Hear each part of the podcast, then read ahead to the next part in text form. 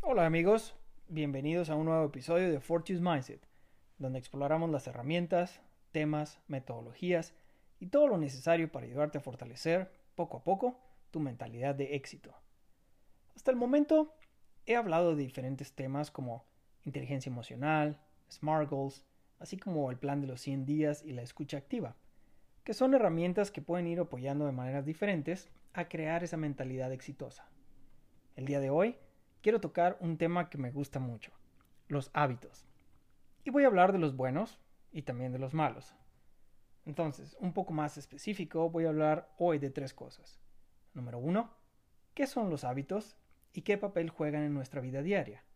Número dos, ¿qué puedes hacer para reforzar buenos hábitos y disminuir los malos? Y número tres, un tip práctico para que utilices en tu desarrollo. Ok, vamos al número uno. ¿Qué son los hábitos y qué papel juegan en nuestra vida diaria? Cada día, aproximadamente 43% de nuestras acciones son llevados a cabo por la fuerza de los hábitos. O sea, básicamente la mitad de nuestra vida la vivimos habitualmente sin pensar mucho en ello. Llámale un hábito al tipo de comida que comes, a la manera de actuar con otros, a tu tendencia a hacer ejercicio, etc. Imagínate, con esta información, ¿no sería increíble poder usar ese 43% del tiempo a nuestro favor? Nos demos cuenta o no, los hábitos controlan nuestras vidas. ¿Qué es lo primero que haces al despertarte en la mañana? Si eres como la mayoría de la gente, pues muy seguramente tienes una rutina ya preestablecida, que más o menos haces todos los días. Ya sea que empiezas por apagar la alarma, o posponerla, tomar una ducha, vestirte, desayunar, o preparar café y empezar a trabajar ahí en tu oficina en casa, si estás remoto, o subirte al carro e irte a la oficina. Para aquellos que tenemos hijos chicos, la rutina se define como el caos diario, ¿no? Porque un día mis hijos no se quieren levantar, otro día se quieren ir a la escuela en pijama, o quieren irse a casa de los abuelos, o mil cosas más, lo que quieras. Pero el punto es que probablemente no decidiste conscientemente el hacer esas cosas por la mañana. No hubo un debate interno de ¿me tomo el café o no me lo tomo? ¿Desayuno o no desayuno? ¿Me pongo la ropa o salgo en calzones? ¿No? O sea, no, no, no piensas eso. Simplemente actuaste en base a tu hábito. Los hábitos son repeticiones de acciones inconscientes que ya has hecho antes muchas veces y operan al nivel subconsciente a diferencia de la toma de decisiones y la fuerza de voluntad. Por ejemplo, no sé si te ha pasado, pero yo a veces llego a mi casa y digo, wow, ni me di cuenta qué pasó o cómo le hice, pero ya estoy abriendo el garage, ¿no? Ya es un hábito, ya manejo en automático. Otro hábito es, a lo mejor tienes, es agarrar la bolsa de las papas o el panecito o ir a comprarte Starbucks cada mañana. Pero no te preocupes, hay hábitos buenos y otros no tan buenos, pero el primer paso que tenemos que hacer es identificarlos para poderlos cambiar. Ok, vamos al número 2. ¿Qué puedes hacer para reforzar o crear buenos hábitos y disminuir o eliminar los malos? Quizá te ha pasado que hoy en día, en el mes de febrero, ya no sigues con tus resoluciones de inicio de año. Quizá ya dejaste la dieta, dejaste de hacer ejercicio, ya no estás leyendo cada noche antes de dormir, etc. Dependiendo de qué te hayas puesto como metas al inicio del año. ¿Pero por qué? ¿Es que acaso no tienes disciplina? ¿No quieres lograr tus metas? ¿Eres flojo o floja? ¿Eres un bueno para nada o una buena para nada? No, no, no, no, nada de eso. Hay otra respuesta. El problema no eres tú ni soy yo, es el método. Normalmente basamos el cambio en la motivación, en la fuerza de voluntad y la disciplina. Pero estos procesos son conscientes. Esa es la diferencia. Y ya hablamos que los hábitos no lo son. Entonces el paso uno es hacer uso de los hábitos porque es el modo más fácil para que sigas en el camino a tus metas. Ahora, quiero que estés claro de que sí vas a usar la motivación, la fuerza de voluntad y la disciplina, pero al inicio, para crear esos hábitos que quieres, porque es más fácil crear nuevos que romper con los viejos. Imagínate usar tu fuerza de voluntad cada día para no comer el postre. Es desgastante y es algo que no nos damos cuenta. ¿No sería mejor hacerlo inconscientemente? Mucha gente sobreestima el poder de la motivación y fuerza de voluntad y te voy a decir por qué. La motivación mueve montañas, ¿no? Puede inspirar a cualquier persona a correr por 5 minutos sin parar a todo lo que puedes. ¿Por qué? Porque se te está yendo el vuelo, así que o corres o te quedas a dormir en el aeropuerto, ¿no? O puede hacer a un alcohólico ir a su primer sesión de Alcohólicos Anónimos. Y la motivación es muy buena, pero para hacer cosas difíciles una vez. Cambio sostenible significa hacer las cosas cada día, no de vez en cuando. Y es ahí cuando necesitamos otra perspectiva. Algo que nos va a ayudar a lograr crear un hábito nuevo es tu medio ambiente. Según el psicólogo Kurt Lewin, hay dos tipos de fuerzas. Existe lo que es la fuerza del ambiente y la fuerza restrictiva. La fuerza del ambiente es la que te incita a actuar de cierta manera y la restrictiva, pues al revés. Piensa en la ley que prohíbe el fumar en espacios cerrados. Esa es una fuerza restrictiva que funciona muy bien en ambientes externos. Pero ¿qué pasa en tu casa? Tienes el teléfono a la mano y estás checando tu Instagram y checas tu email cada cinco minutos. ¿Cómo usamos la fuerza restrictiva ahí? ¿Qué tal que te vas al segundo piso de tu casa y lo pones en el cajón de los calcetines? Entonces, si quieres ver tu celular, pues tienes que subir las escaleras, sacarlo del cajón, y eso pues realmente es una inconveniencia, ¿no? Es así como haces uso de la fuerza restrictiva.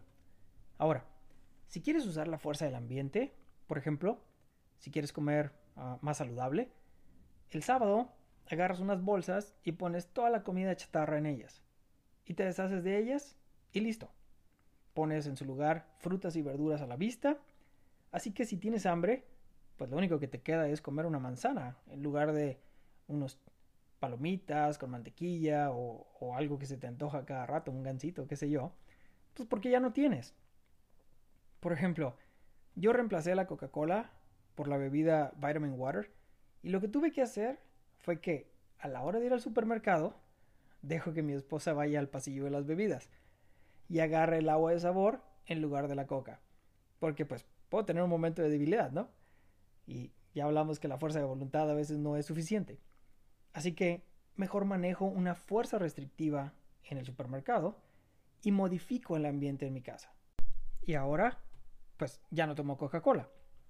Entonces, el primer paso fue cómo usar las fuerzas del ambiente y las fuerzas restrictivas.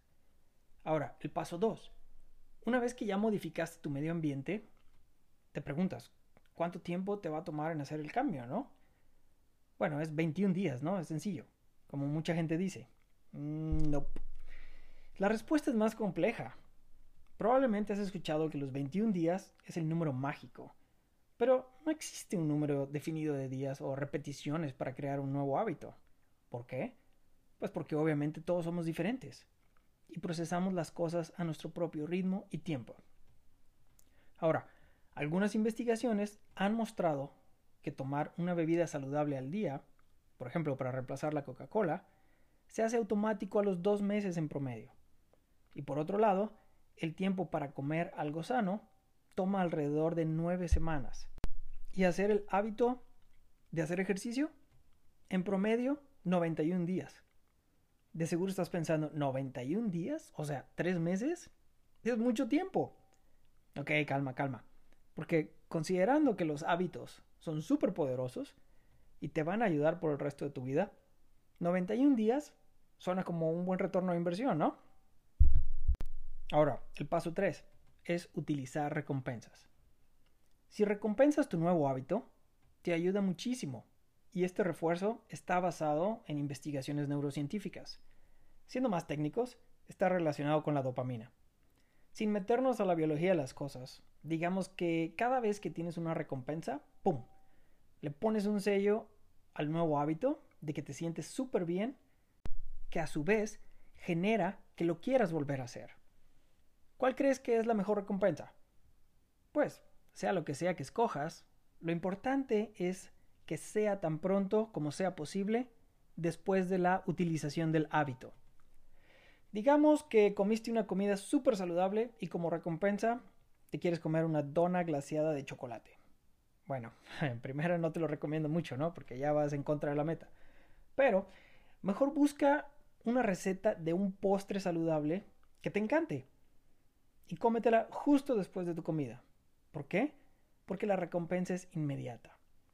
Las recompensas del día siguiente, por ejemplo, hoy comí saludable, mañana me como una dona como, como recompensa, tal vez te motive a actuar, pero debido al retraso, no ayuda en la creación del hábito.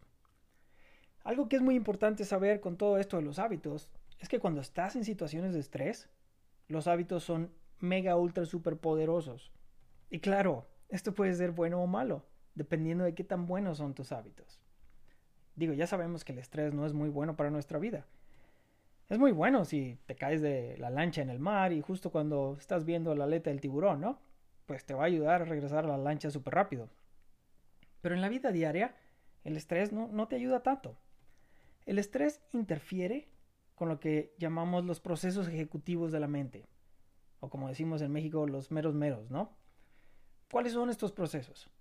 Podemos decir que uno es cuando pensamos acerca del futuro, otro de cuando estás planeando las cosas y otro, obviamente, de la toma de decisiones. En otras palabras, si estás estresado, no vas a poder pensar claramente ni tomar decisiones en la mejor forma y aquí es donde entran los hábitos. Porque los hábitos no sufren, no se alteran con el estrés, de hecho se vuelven más fuertes. Y es por ello que te decía que si tienes hábitos no muy buenos, pues van a fortalecerse más y eso no va a ayudar mucho en una situación de estrés. Entonces tienes que ser muy consciente y selectivo acerca de los hábitos que formas. Hábitos buenos, pues nos van a ayudar a seguir comiendo saludable en tiempos de gran estrés. Pero si tienes hábitos malos de alimentación, uff, pues en tiempos de estrés se van a fortalecer. En resumen, paso número uno, utiliza el medio ambiente y la fuerza restrictiva. Paso número dos, enfócate en lograr un mínimo de días para generar el hábito. Ya sabes, ya hablamos de unos promedios. Y número 3, usa las recompensas para fortalecerlo. Ok, vamos al número 3, el tip de hoy. Si quieres desarrollar nuevos hábitos hoy, empieza despacio. En lugar de decir, voy a ir al gimnasio 5 veces a la semana por 2 horas al día, empieza con 30 minutos al día 3 veces a la semana. Acuérdate que la motivación, la fuerza de voluntad y la disciplina son buenas al inicio. Pero si te pones una meta muy ambiciosa, tu fuerza de voluntad no va a ser suficiente para seguir este ritmo por 90 días. Pero probablemente sí es suficiente para tres veces a la semana. Ahora te voy a dar un, un tip extra. Utiliza las rutinas que ya tienes y aprovechalas. Por ejemplo, si ya tienes un hábito bien formado de bañarte todas las mañanas, ¿por qué no haces 10 lagartijas antes de entrar al agua? ¿Tomas religiosamente café en la mañana? ¿Por qué no lo haces escuchando un audiolibro en lugar de ver Facebook? Aprovecha lo que ya tienes para crear esos hábitos que tanto quieres.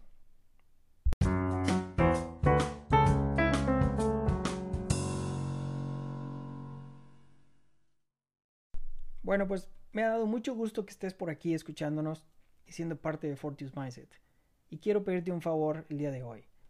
Si puedes, ve a la plataforma en la que escuchas este podcast, ya sea Spotify, ya sea Apple o lo que sea, y dale un rating a nuestro podcast. Nos va a ayudar muchísimo para seguirlo promocionando y que llegue más gente. Y por favor, si tienes dudas, comentarios, preguntas, pues ya sabes. Um, mándanos un correo a daniel.fortiusmindset.com y con gusto platicamos más del tema de los hábitos. Danos un like, síguenos en Instagram, Facebook y para más tips e información, búscanos por ahí. Y gracias y hasta la próxima.